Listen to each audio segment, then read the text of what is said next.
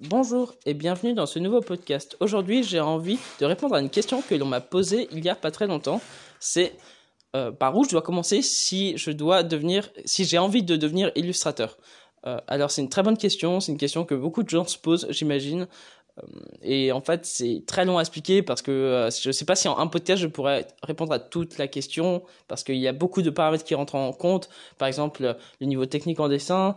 Il y a aussi le, côté marketing, chose que les dessinateurs détestent pour la plupart. Et il y a le côté culture générale. Et ces trois points, je pense qu'ils font un peu une. Enfin, disons que c'est vraiment un pilier, en fait. Euh, enfin, les trois points sont vraiment un gros pilier, on, va dire, du métier. Alors, déjà, pour le niveau technique en dessin, c'est que. Il faut être bon en dessin pour répondre à une demande. Déjà, c'est pour ça, en fait, qu'on a besoin d'un bon niveau technique en dessin, du moins suffisant pour répondre à une demande. Et alors, évidemment, il y a aussi ce truc où parfois on est tellement obsédé par la technique que, euh, bah, on n'arrive pas à se concentrer sur aussi le côté marketing et culture générale. Du coup, c'est ça qui est un peu dur, c'est qu'on se dit, mais merde, il faut que je bosse les trois en même temps. Et en fait, je vais te dire que non. Je pense qu'au début, euh, en fait, ce qui est assez étrange, c'est que quand tu dessines, on n'arrive pas à savoir si notre dessin est, professionnel ou pas. Enfin, honnêtement, quand j'ai commencé à dessiner, je me dis, mais c'est quand que je sais que mon dessin est professionnel?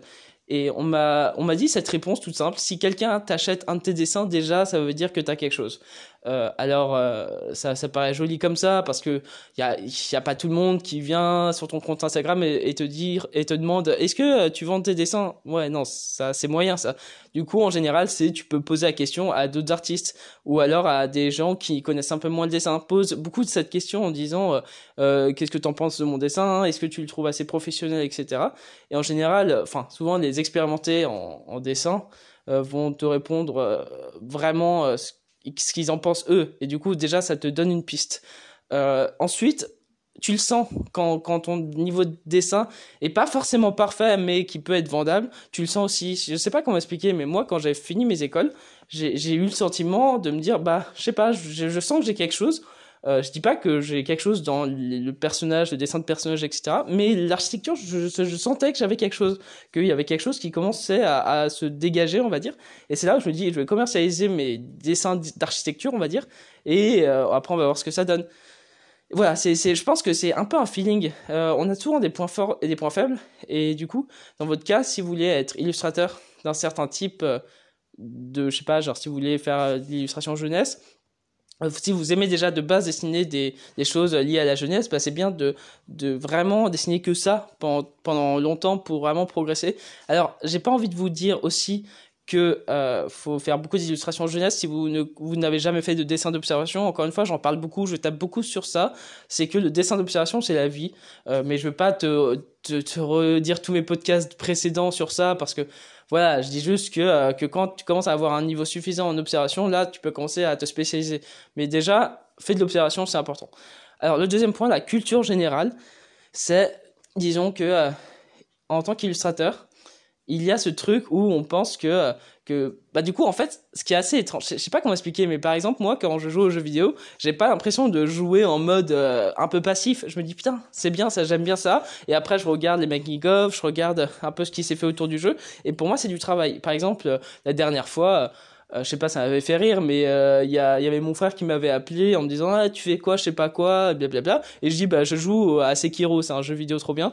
Et il me dit ouais mais euh, mais tu travailles pas. Je dis bah si c'est du travail, je suis désolé. En quoi c'est pas du travail? Parce que après j'analyse le truc, je me je retire certains bénéfices bénéfices pardon en jouant à Sekiro parce que je me dis ah j'aime bien les tenues, je vais regarder les concept art qui ont, qui ont travaillé dessus. Je vais regarder ensuite comment le jeu a été créé. Et en fait, tout ça, ça te nourrit. Et c'est ça la culture générale. C'est super important d'en avoir. C'est faut, euh, faut, en fait, faut vraiment euh, manger, enfin manger beaucoup de, livres, de BD, de, jeux vidéo, de d'animés, mais se poser des bonnes questions au sujet de ça. Faut pas être passif parce que pour moi, le divertissement où là t'es en mode je sais pas, ton cerveau il est, un peu éteint et tu regardes comme un con, tu vois, enfin, sans, sans réfléchir. Ça, c'est du divertissement. Alors que le travail, c'est plus se dire, ok, c'est cool, euh, je me divertis un peu en regardant, mais après, je, fais tout un travail de recherche dessus, en me disant qu'est-ce que, enfin, comment ils ont fait ça, euh, comment ils se sont inspirés des tenues, par exemple pour Sekiro euh, de samouraï, et toutes ces questions en fait, qui fait que ça va t'apprendre beaucoup de choses, et même tu vas ressortir aussi euh, des, détails en fait que tu as trouvé sur des jeux vidéo ou des, euh, des, ou des bandes dessinées que tu vas ressortir dans tes dessins à toi parce que tu as juste imprimé euh, ça tout simplement. Ça c'est le deuxième point. Et le troisième point, c'est le marketing, côté marketing que tout le monde déteste. Euh, c'est juste, quand j'en parle, les gens disent ouais, moi j'ai pas envie d'être un connard de marketeur, blablabla. Bla, bla.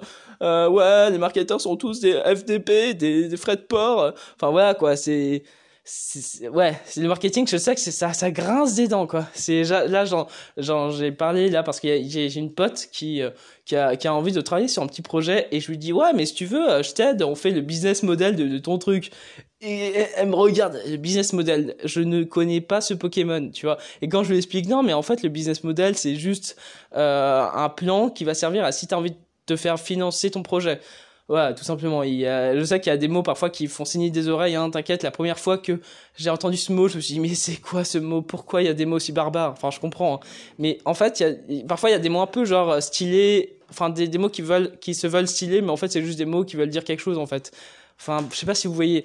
Mais en tout cas, c'est important de, de déjà euh, savoir se vendre, de savoir où tu vas aller et et juste de d'apprendre tout ce milieu-là quand même un minimum sur le côté marketing, c'est vraiment ce truc où tu, tu dois savoir te vendre, tu dois euh, savoir euh, euh, où tu vas et tu dois surtout ouais surtout te renseigner un peu les méthodes de comment tu négocies un devis comment tu fixes tes tarifs, etc. Mais aussi comment tu abordes les clients, comment tu fais pour garder contact avec les clients, pour qu'ils te recommandent quelque chose. Et ça, c'est toute une stratégie très longue à mettre en place, mais ça, c'est le point, je dirais, le, le plus long et le plus dur. Sachant tout de même que euh, lorsque tu veux commencer en tant qu'illustrateur, oublie le côté marketing au début, pense juste au côté culture et, euh, et dessin, tout simplement. C'est genre, pendant, pendant quelques années, vraiment pense ton dessin, euh, apprends vraiment de tes erreurs, fais du dessin d'observation, et vraiment tu vas voir que quand tu auras un niveau suffisant, t'inquiète, le côté marketing va vite venir. Hein. Et t'as pas forcément besoin de faire des écoles d'art pour devenir illustrateur parce que même elle, elle ne te forme pas à ça. En fait, les écoles d'art te forment juste à bien à avoir des méthodes pour progresser en dessin. Et honnêtement, j'ai beau, j'adore taper sur eux, mais au moins ils ont fait du bon travail avec moi, tu vois. Ils m'ont bien tapé, ils m'ont bien dégoûté aussi, mais au, moins j'avais un rythme de, travail quand même qui fait que j'ai progressé assez vite. Euh, pas les premières années parce que je me suis taper dessus, mais bref, enfin pas taper dessus en mode ah bref, je, me, je me perds dans ma tête, c'est horrible. Euh, voilà, c'est juste ça. C'est, juste, euh, les écoles d'art, ça te donne une base, ça te donne aussi un rythme et pour euh, dessiner tous les jours. Et, et ça, c'est bien. Je trouve que c'est un point positif. Bon, quand tu payes 8000 euros l'année, ils ont intérêt à le faire, en fait. Mais bref. Mis à part ça, t'es pas obligé d'être euh, illustrateur. Euh, t'es pas obligé, pardon, de passer par une école d'art pour être illustrateur. C'est des mensonges. Euh, c'est des mensonges. Je pense que c'est juste euh, des gens qui veulent se faire plein de thunes et ça je comprends. Hein. Honnêtement, euh, moi je, je, les tape pas parce que je trouve que que que c'est pas mal en fait de, de se dire bah voilà, c'est vrai que les écoles d'art sont chères mais il y a beaucoup de choses euh, qu'il y a derrière. On les, on les voit pas. C'est le problème, c'est que parfois on a l'impression que c'est cher mais il y a beaucoup de choses derrière. Et alors évidemment ils se font plein de thunes derrière.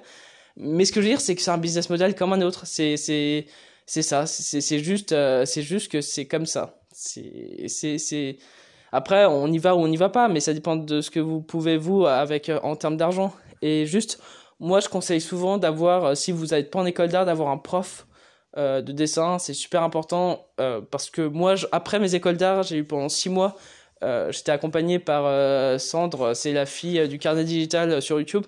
Pendant six mois, elle m'a vraiment euh, travaillé mon dessin, elle m'a aidé à progresser en dessin et elle m'a vraiment appris beaucoup de choses sur le côté marketing.